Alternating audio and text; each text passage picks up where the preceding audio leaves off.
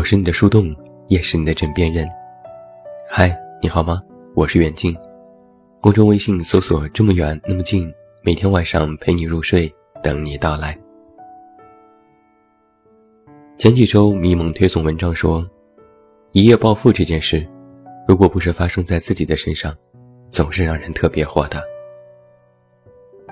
他举了几个事例，网上有人抱怨。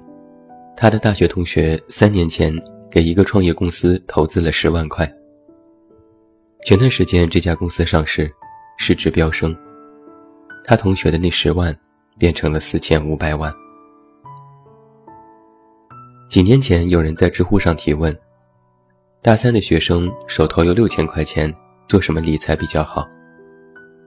有专家回复：买比特币。但提问者觉得这太麻烦了。就放弃了。当时比特币几千块一个，现在比特币炒到了三万块一个。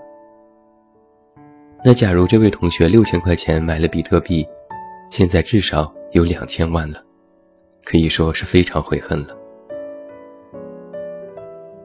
我身边也有这样的例子。我一高中同学，家里住在城郊的农村，本来并不富裕，家里条件也不好。原来班级里还有人笑话他的农村口音，结果北京到太原修高铁要占地，把他家十几亩的农田都征用了，一共补偿了近一千万，真是妥妥的拆二代。这还不算什么，我在太原工作时的同事，每天说自己是农民子弟，坐着公交来上班。一开始呢，大家也没在意。只是某一天有一个爆炸性的新闻，他竟然开着宝马七系来上班了。眼看瞒不下去，他才说，自己和亲戚家的城中村都拆了，几户人拿了近六千万，又合伙开厂子，给高速公路做石子，又开了火锅店和酒店。最近因为筹备婚礼，家里刚刚买了一栋大别墅。我也眼红羡慕。搞得回到家就拉着我妈问：“咱们家有没有地？拆不拆？给不给钱？”我妈以为我疯了。这些事情在网上传播开之后，大家哀嚎一片。为什么不是我呀？这种好事为什么没有落在我的头上啊？大家都在感叹为什么不是自己，觉得窝火。但如果这些好事，如果发生在自己前任的身上，那又是一种什么体验呢？有这个疑问，是因为前几天我和小月聊起，他说：“这有什么？我前任就买过比特币，前段时间知道他挣了六百万。”我立马问：“后不后悔？你后不后悔？”小月曾经是我的编辑助理。后来成为要好的朋友。他和前任的故事，我是知道的。小月曾经苦恼地说：“自己这个名字真的是很糟糕。”当时网络上有一个红人，叫做小月月，是网友口中的极品女，做了一系列格外奇葩的事情，至今都被认为是最奇葩的女子。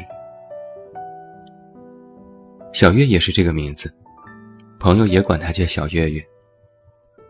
好死不死啊，她也是微胖体质，肉嘟嘟的，长得还和这位极品女的形容有几分相像。这一下就引起了身边一众人的群嘲，连当时的男友都每天拿她开涮。偶尔生个气，男友就说她开不起玩笑，没有幽默感。那时，小月和男友都是刚毕业工作，薪资也不高，家人都在外地，无依无靠。小月就说：“穷得恨不得每天都吃泡面，还能减肥。”男友又吐槽：“泡面才不减肥，会越吃越胖的。”但好在生活依然拮据，起码两人相爱，没什么过不去的事情。小月当时做图书发行编辑，每天的任务就是联系书店各个大区的负责人，推销自己公司的书。晚上也有各种应酬，陪各种的发行经理喝酒吃饭，然后签下图书的铺货合同。男友工作就更苦，IT 狗，整天坐在电脑前编代码，也是几乎天天加班。尤其是到了项目发布之前，更是要睡在公司，各种的测试为上线做准备。那帮做发行的经理不知道心疼女生，一杯杯的灌酒。小月经常在饭局结束之后，连打车的力气都没有，强撑着不要断片，给男友打电话：“你快点来接我。”于是正在加班的男友。火速从海淀的工作地点打车穿越整个北京到望京，把小月拖回家安顿好，又打车回到公司继续加班。有时男友也抱怨：“你别做发型了，每天这么喝酒怎么能行？身体最重要啊。”小月也说：“你也别做程序员了，每天对着电脑那么大的辐射，身体也不行。”还容易秃顶，但是每次聊到最后都不了了之。他们不知道自己不做这个还能做什么。就这么熬过一两年，日子也没见有多好。眼看着别的人升职加薪，心里就会有一些不平衡。慢慢的，两人的吵架也就开始了。小月嫌弃男友太老土，不懂得赚钱。男友又嫌弃小月不顾家，每天就知道工作。小月很委屈，我不工作拿什么赚钱？我和你去喝西北风吗？男友更委屈，我不也一样？难道我辞职了就等着天上掉馅饼吗？小月据理力争，你可以创业呀，你可以做其他的呀。你有一技之长，就不能多想想出路吗？男友也激烈反驳：“那你怎么不去创业？你怎么不想想自己还能做点什么？”争吵毫无意义，吵来吵去，两个人都觉得索然无味。本来这也不是能够分出对错的事情，掰扯不出一个所以然来。到了最后。小月还是和男友分手了。我曾经问起他们为什么分手，毕竟在一起四五年，就因为钱闹的分手太不值得了。小月告诉我，之所以下定决心要分手，是因为在某次吵架的时候，男友说过的两句话。第一句是：“你不就是嫌我穷吗？”第二句是。要不是你总让我陪你，我早就赚大钱了。当时小月感觉心里一黑，她颤抖地问：“你说的是真心话？”男友说：“真心话。”现实啊，生活啊，我默默地摇头。一个人穷可以，两个人穷看来就不行。不由自主的就会埋怨对方，是对方让自己变成这样的。如今，男友变成了前男友，前男友理财成了高富帅，赶上了比特币的浪潮，赚了大钱。前段时间，他就像是一个胜利者，给小月发了条信息：“我比特币挣了六百万，没嫁给我，后悔不？”我也问：“你后悔不？”结果小月认真的看着我，还真不后悔。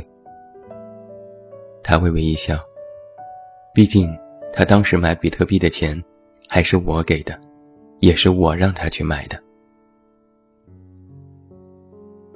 这下我就忍不住替小月叫屈：“既然主意是你拿的，本金是你出的，那挣的钱应该就是你的呀。”起码也要分你一半。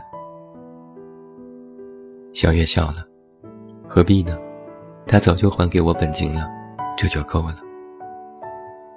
我一翻白眼，这个时候你倒是学会宽容大度了。小月叹口气说：“我只是不想再和他有任何的瓜葛了。他现在挣不挣钱，过得怎么样，和我也没有任何关系，我也消受不起。”我还是在问那个问题：你后悔不？小月反问：“是后悔自己没投资，还是后悔和他分手？”我想了想，都有。小月摇摇头说：“不后悔。我其实知道自己是什么样的人，做不来这种太高风险的事。”我就有点不理解了。投资有风险，但是恋爱也是一件高风险的事情吗？小月点头。是啊，男人总是不理解这件事情，以为我们女人有了男人就万事大吉了。但女人天生就是敏感的动物，做不来一劳永逸的事情。我们会永远不确定，不放心。而恋爱，往往比投资更有风险。小月说：“投资大不了赔点钱，苦一点。”穷一点，但爱若是错了，心就会死，爱莫大于心死呀。错过，或许不会一直难过，熬一熬总会过去，是一时的错。但一旦是错了，那就有可能会和这种错相伴，错了一生。错过和错了，是两码事。小月说：“当时和他分手，不是因为穷，不是因为苦。我工作再辛苦，也觉得日子很有希望。哪怕别人嘲笑我是小月月，哪怕那时我真的很胖，我也不曾感到真正的难过和自卑。但是，小月顿了顿，继续说：他那时不理解我，我也不理解他。”他不理解我为什么非要努力工作，好像女人就应该在家相夫教子才对。我也不理解他为什么总是有那么多指责我的理由，越来越和他没话说。我说：“看来他说的那两句话，真的对你有非常不好的影响。”小月点头：“是的，他已经看扁了我，到现在他又这样。”自己挣钱了，反过来问我后悔不？这多可笑！我说：“那你是怎么回复的？”小月说：“我直接回复，你是哪位？”现在啊，我终于明白了，不是小月太世俗，也不是她错过了那个男友，而是他们本就是错的人。小月做不来，因为几个钱就卑躬屈膝，也做不来和一个不再喜欢自己的人在一起。他反复说：“我不后悔。”前任挣了大钱，买了大房子和豪车，每天活得逍遥自在，小月不后悔。他现在工作依然很忙，照样陪客户、看稿子、跑书店，依然买不起这座城市的房子。上下班照样挤地铁，他也不后悔。很多人发誓要嫁给爱情，但最后都败给了现实。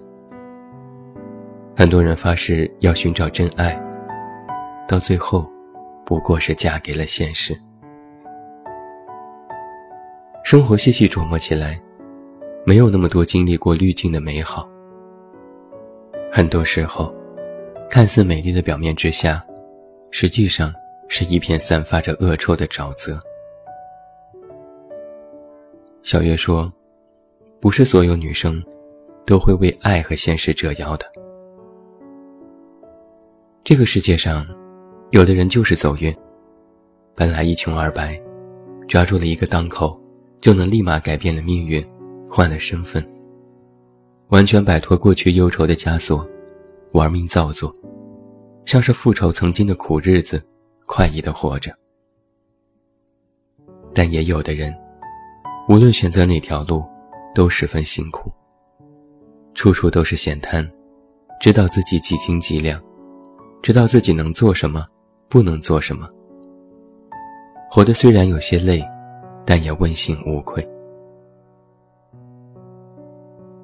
小月就是这样的姑娘，并不是活得毫不费力，也不是活得多么光鲜亮丽，姿态也没那么好看，普通到扔到人群里都会被淹没。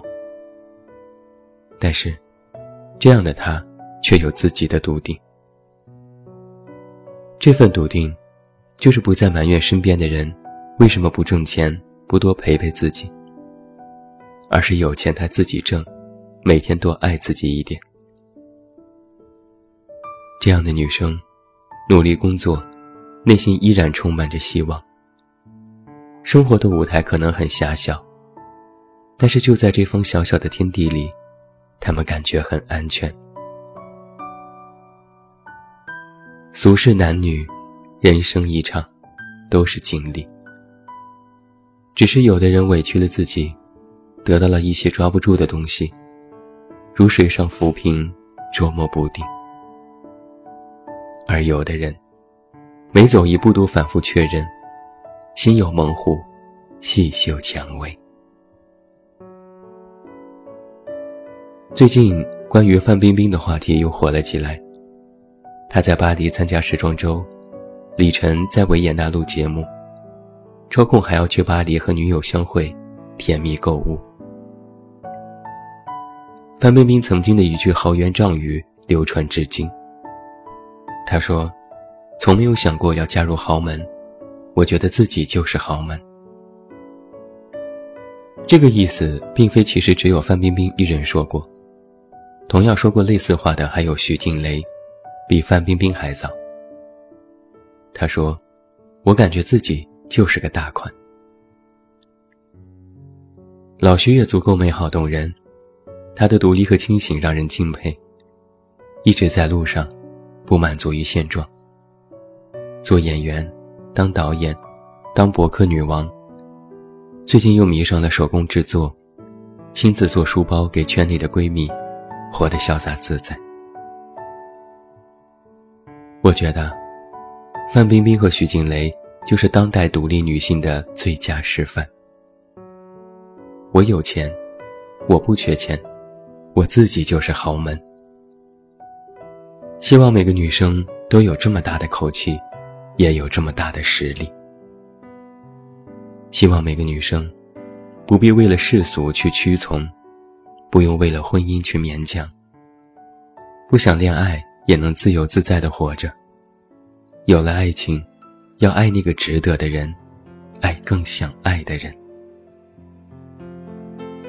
最后，祝你晚安。